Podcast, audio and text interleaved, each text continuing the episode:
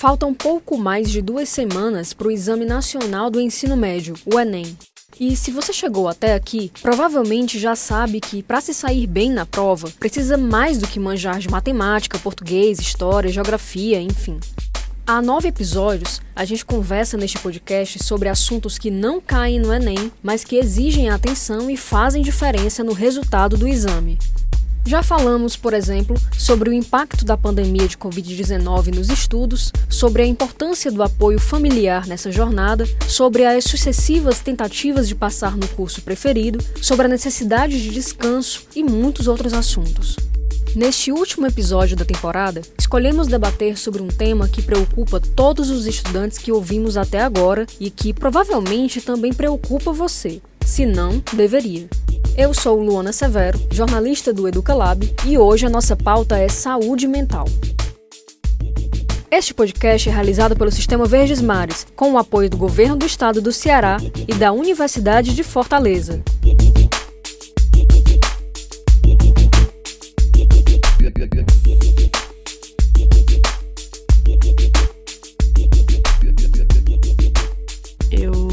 Sempre sofri um pouco ansiedade, assim, depois de um tempo pra cá.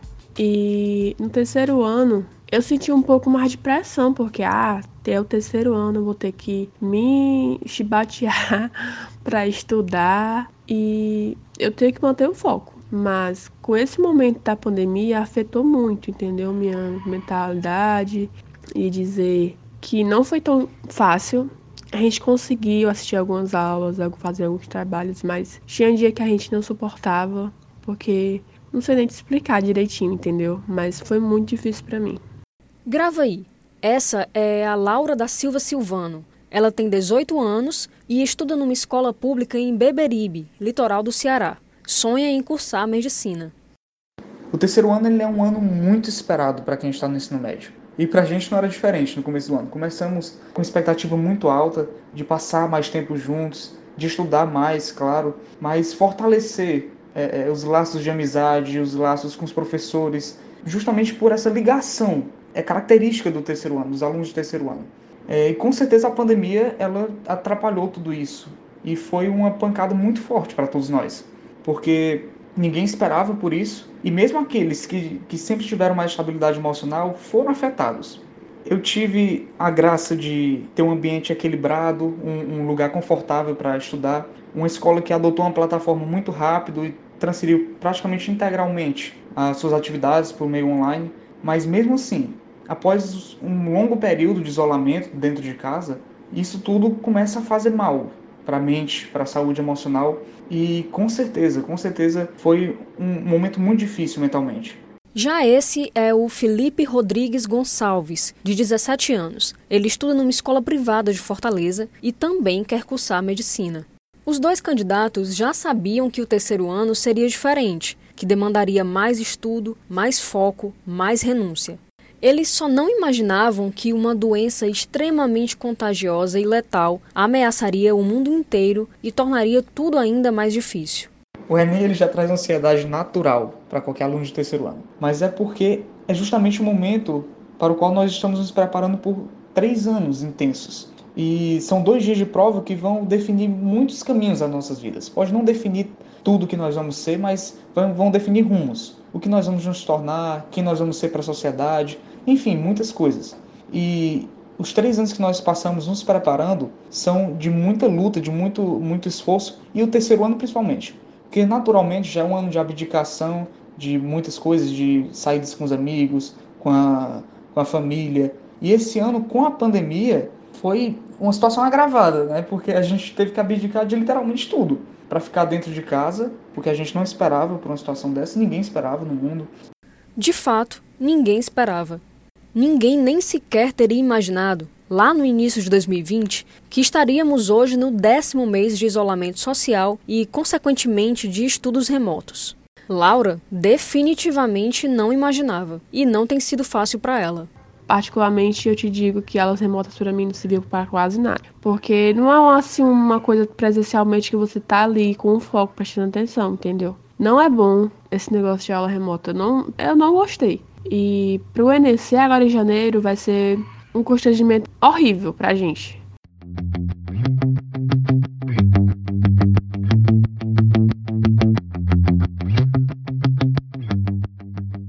A pandemia de Covid-19 desestabilizou uma parcela significativa dos candidatos ao Enem deste ano. No último mês de agosto, o Educalab publicou uma pesquisa feita pelo Conselho Nacional da Juventude, o CONJUVE, com mais de 30 mil jovens de todo o Brasil. A pesquisa queria saber como a pandemia impactava as vidas deles. Nesse estudo, 49% dos entrevistados afirmaram que medo, ansiedade e estresse atrapalham os estudos em casa. Além disso, dos participantes da pesquisa que vão fazer o Enem, metade afirmou ter pensado em desistir da prova. Mas, para o Felipe, a iminência do colapso mental foi justamente o que o alertou para o cuidado com a sua saúde mental. Passar por esse momento influenciou muito a minha forma de me preparar também para o vestibular, para o Enem. Porque eu comecei a observar as áreas da minha mente que eu tinha que trabalhar para me manter estável para a minha prova, para o momento mais esperado do, do ensino médio. Então, com certeza, essa pandemia trouxe esse lado bom, de nos fazer enxergar aquilo que nos limita em questão de emoções, em questão de saúde mental e aprender mais com a gente mesmo sobre como melhorar, como aprimorar essas áreas da nossa vida. E eu acredito que eu tive uma estabilidade emocional até além do que muitos amigos meus tiveram. E mesmo assim, eu ainda senti muito, ainda foi muito forte para mim todo esse momento, toda essa situação de pandemia. E eu acredito que para aqueles alunos que não tiveram as mesmas oportunidades que eu, de ter um ambiente equilibrado, de ter um computador disponível, de ter um, um quarto confortável para assistir às aulas, enfim, foram ainda mais afetados. Então, acho que esse momento ele influenciou muito essa perspectiva de saúde emocional é, para os vestibulandos.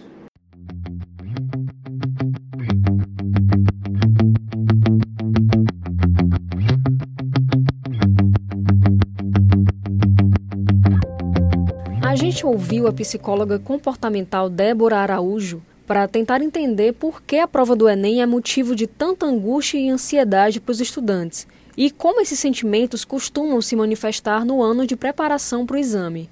A angústia e a ansiedade, até certo ponto, é extremamente natural. Isso porque é uma reação natural do nosso organismo.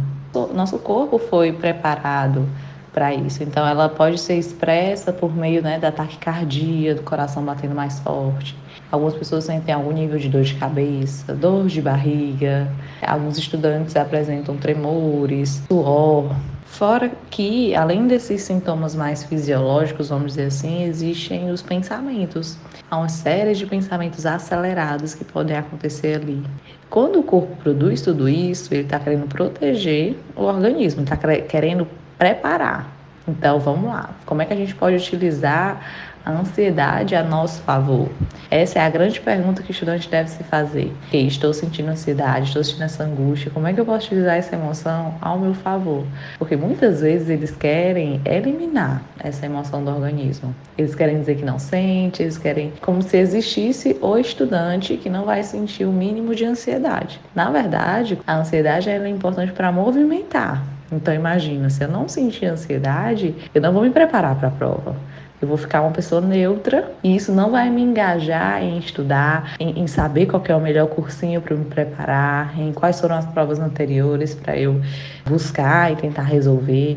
Então elas servem para motivar, para preparar para a ação até certo nível. O que acontece muitas vezes é que acaba passando de um nível, ficando de uma maneira muito intensa, e ao invés de movimentar, acaba paralisando, por ser um, um, um, sofrimento muito grande mesmo. E aí, nesse ponto, é fundamental buscar ajuda profissional. Como a Débora disse, a ansiedade sentida na preparação para o Enem pode ser, até certo ponto, normal. Por se tratar de uma transição entre o ensino médio e o ensino superior, por ser um momento de escolha profissional e por significar o fim e o início de ciclos. A prova do Enem é um momento de transição para muitos e acaba sendo definidor. É um contexto onde muitos veem novas possibilidades, possibilidades de estudar aquilo que se gosta, construir uma carreira e sendo algo muito importante, acaba gerando essa angústia, essa ansiedade tem um peso muito grande. ponto que é importante ressaltar é o quanto que a ansiedade é uma reação natural do nosso organismo frente às situações que acabam gerando, proporcionando algum tipo de ameaça. Qual seria essa ameaça se a gente falasse em termos de Enem? A ameaça seria não passar, a ameaça seria é, a frustração da não aprovação, a decepção da pressão né, de muitos familiares. Sobre pressão familiar, Laura e Felipe vivem realidades bem diferentes a minha família só me impressiona. Ah, tu tem que estudar porque tu tem que passar na universidade pública. Ah, tu tem que estudar. Me mantém impressionado, entendeu? Isso não é bom pra gente. A família é o principal porto seguro que a gente tem né, em qualquer situação. E graças a Deus, minha família tem me dado muito suporte, tem me apoiado muito. Eu consigo compartilhar os meus sentimentos, minhas angústias, minhas felicidades e minhas tristezas. E meus pais, meus irmãos conseguem me ajudar a fazer a me fazer entender que Pode até não ser agora, pode até não ser no momento que a gente espera, mas vai dar certo, algum momento vai dar certo e o nosso dever é continuar lutando, lutando responsavelmente com, com a gente, né, com nossa saúde, para não comprometer outras áreas da nossa vida, que é se sair bem no, no, no vestibular e estar tá destruído mentalmente. Não vale a pena. Redes de apoio são muito importantes mesmo para ajudar a enfrentar sentimentos de angústia e de ansiedade. A Débora explica o porquê. Quando o jovem tem uma família que consegue compartilhar aquele sentimento e a família acolhe e a família entende, é fundamental para o processo de superação dessa emoção, né? Porque imagina um jovem que não tem uma família que valida aquele sentimento, ou diz que é besteira, né? Ou diz que é só se concentrar nos estudos, né? Não precisa, não precisa sentir tudo isso. É uma família que acaba invalidando isso, né? E o jovem que já está lá sentindo tudo aquilo diferente, tudo aquilo muito intenso, acaba sendo ainda pior, para ele, acaba colocando outra emoção difícil e com isso tudo vai se intensificando.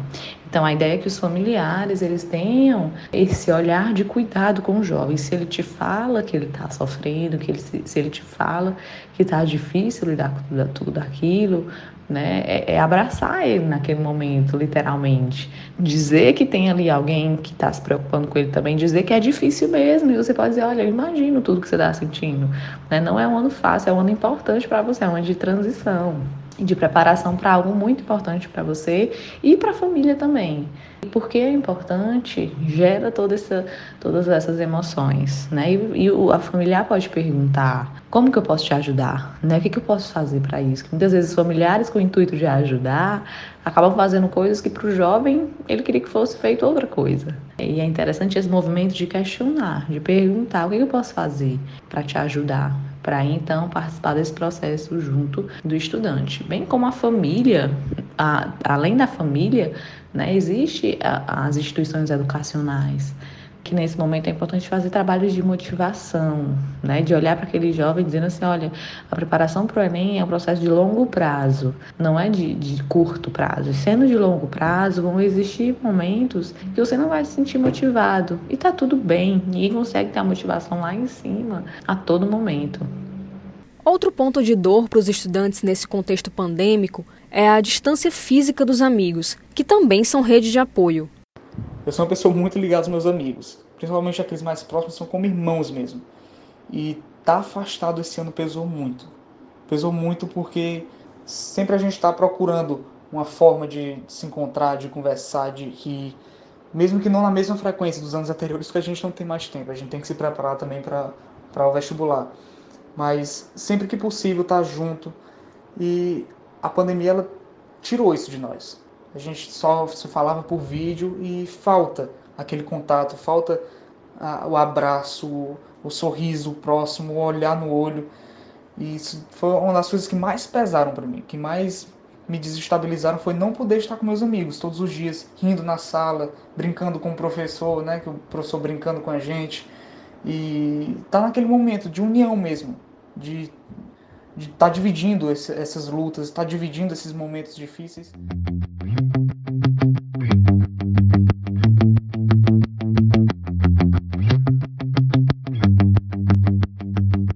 A gente perguntou para Laura e para o Felipe o que eles fazem por conta própria para enfrentar os pensamentos negativos. Antes eu tinha um pouco de um método para amenizar a ansiedade, que era começar a escrever. Só que agora, para mim, já não alivia muito, entendeu? Não, não tenho mais esse, esse vínculo para conseguir amenizar escrevendo. Eu tô sem método para amenizar. Tem hora que ataca de uma vez que eu não consigo estudar, que eu não consigo fazer nada por conta da ansiedade. Sempre quando a ansiedade, a angústia querem aparecer mais forte, eu tento escapar disso. E com certeza a coisa mais importante na minha vida é a minha fé, minha fé em Deus, e ele é a principal forma que eu tenho de amenizar a ansiedade, a angústia. Então, são formas muito particulares, né? Cada pessoa tem a sua forma de extravasar a ansiedade. A minha é com Deus, de ter um momento a sós e realmente relaxar. Entender que a gente não pode passar dos nossos limites, né? Porque tem muitas pessoas que eu vejo, muitos amigos, que passam horas e horas e horas e horas, dias sem parar, sem, sem se dar uma chance de respirar e eu acho que isso é, é muito importante. É você entender e você conhecer os seus limites e também ser humano, né? Todo, todo humano merece um descanso, todo ser humano merece é, relaxar e principalmente a gente que passa por um momento de muita tensão, de autocobrança. O conselho da Débora para os estudantes é não fugir mesmo da angústia e da ansiedade, e sim buscar se compreender, se acolher e tentar canalizar essas emoções. O que, que acontece de modo geral no nosso dia a dia? Nós temos emoções, nós sentimos tudo isso, mas nós, tem, nós temos válvulas de escape mais rápidas né? Às vezes é uma saída justamente com os amigos, uma ida ao shopping para fazer compras, enfim, dependendo do que você gosta de fazer. No processo de pandemia, nós acabamos tendo isso de uma maneira mais reduzida. E com isso, os jovens precisaram entrar em contato muito mais com essas emoções, e entrando em contato mais com essas emoções, acabaram sentindo mais toda aquela dor, né, sem tantas fontes de fuga.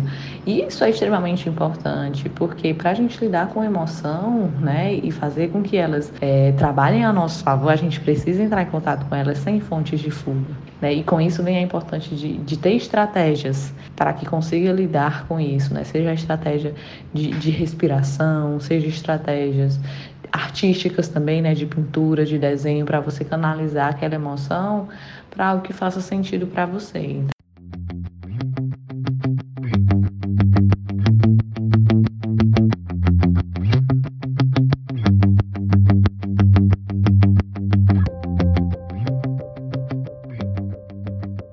Devido à pandemia de Covid-19, as provas impressas do Enem 2020 vão ser aplicadas nos dias 17 e 24 de janeiro de 2021 e as provas digitais nos dias 31 de janeiro e 7 de fevereiro também de 2021.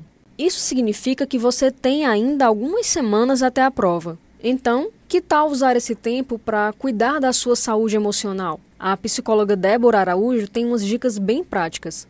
Um exemplo do que o jovem pode fazer é praticar simulados do Enem, né, simulando como se fosse realmente o dia da prova, e nesse contexto ele já vai sentir muita ansiedade, ele já vai sentir muito medo, desconforto. Então ele pode praticar exercícios de respiração, inspirando 3 segundos e expirando 6 segundos, né, sempre com, com o dobro de tempo para então o ar conseguir sair completamente do organismo. Então, essa é a ideia. Outra estratégia é como a ansiedade também pode ser expressa a partir de pensamentos acelerados. Quando você estiver com muitos pensamentos acelerados em relação à ansiedade preocupação da prova, escreve. Escreve aqueles pensamentos, tudo aquilo que está acontecendo na sua mente que pode estar ali te atrapalhando. E ao escrever todos aqueles pensamentos, colocar para fora tudo aquilo, você vai estar tá, é, eliminando, né, tirando aquilo de você e colocando foco em outro outras atividades. Além disso, a psicóloga aconselha praticar atividade física com frequência, dica que a gente aprofundou no episódio 5 deste podcast a prática de atividade física, o cuidado com a alimentação, tudo isso interfere na sua saúde mental, porque você vai estar se preparando de uma maneira integral, está vendo o seu organismo como inteiro. Estratégias de meditação também ajudam muito você de conseguir lidar com todos os pensamentos, de você conseguir focar no presente, né, ao invés de ficar com foco excessivo no futuro. Mas lembrando, todas essas estratégias é importante que sejam feitas né, ao longo de todo o processo, não apenas no dia que você vai estar indo para o Enem.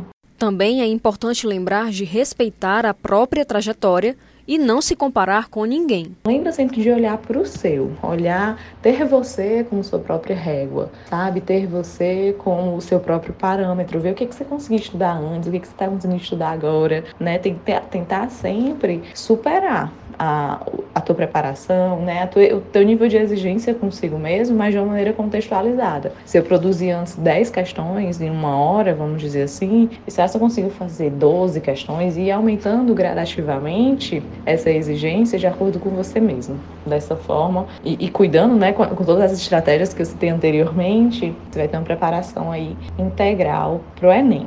Consciente disso tudo, Felipe deixa suas próprias dicas porque a gente sabe da nossa responsabilidade, mas a gente tem que ter estabilidade emocional. Porque é a principal coisa que atrapalha hoje. E foi o que nós vimos na pandemia, essa intensificação desses problemas de saúde emocional. E apesar de você estar preparado, de você estar sempre sabendo que fez o seu melhor, mas se você não estiver estável, se você não estiver bem mentalmente, isso vai te atrapalhar muito na hora da prova. E ao longo do ano. E tenho esperança, tenho muita esperança, porque 2021 é um ano de esperança. É um ano de começo à, à volta da normalidade, da gente poder retomar algumas coisas das nossas vidas com a vacina, se Deus quiser. Então é um ano de muita esperança. E carreguem essa esperança com vocês. Carreguem essa esperança com vocês que terminaram o segundo ano agora e vão começar essa nova etapa. Não é um bicho de sete cabeças, é uma coisa que todos nós passamos e façam desse ano o melhor ano das suas vidas. Aproveitem cada momento com os amigos, cada momento com os professores que viram os nossos pais. Com certeza os professores foram segundos pais para a gente, nos apoiando nesse momento e são pessoas que a gente tem que dar toda a honra e aproveitem, aproveitem muito. Sejam intensos, intensos na, com a responsabilidade. Sejam intensos em tudo que pode ser. É isso. Muita esperança e muito sucesso. Vai dar tudo certo. Chegamos ao fim da primeira temporada do podcast Isso Não Cai no Enem. Foram nove episódios contando histórias que costuram a preparação para o exame em tempos de Covid-19. A gente sabe que isso não cai no Enem, mas a gente precisava falar sobre. Este podcast foi produzido pelo Educa Lab, do Diário do Nordeste. O editor é Germano Ribeiro a estagiária é Alexia Vieira, que inclusive foi quem produziu este episódio, e as repórteres somos Lígia Costa e eu, Luana Severo.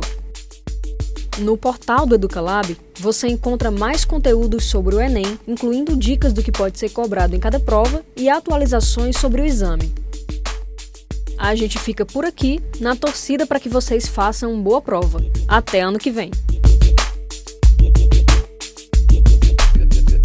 Este podcast é realizado pelo Sistema Verdes Mares, com o apoio do Governo do Estado do Ceará e da Universidade de Fortaleza.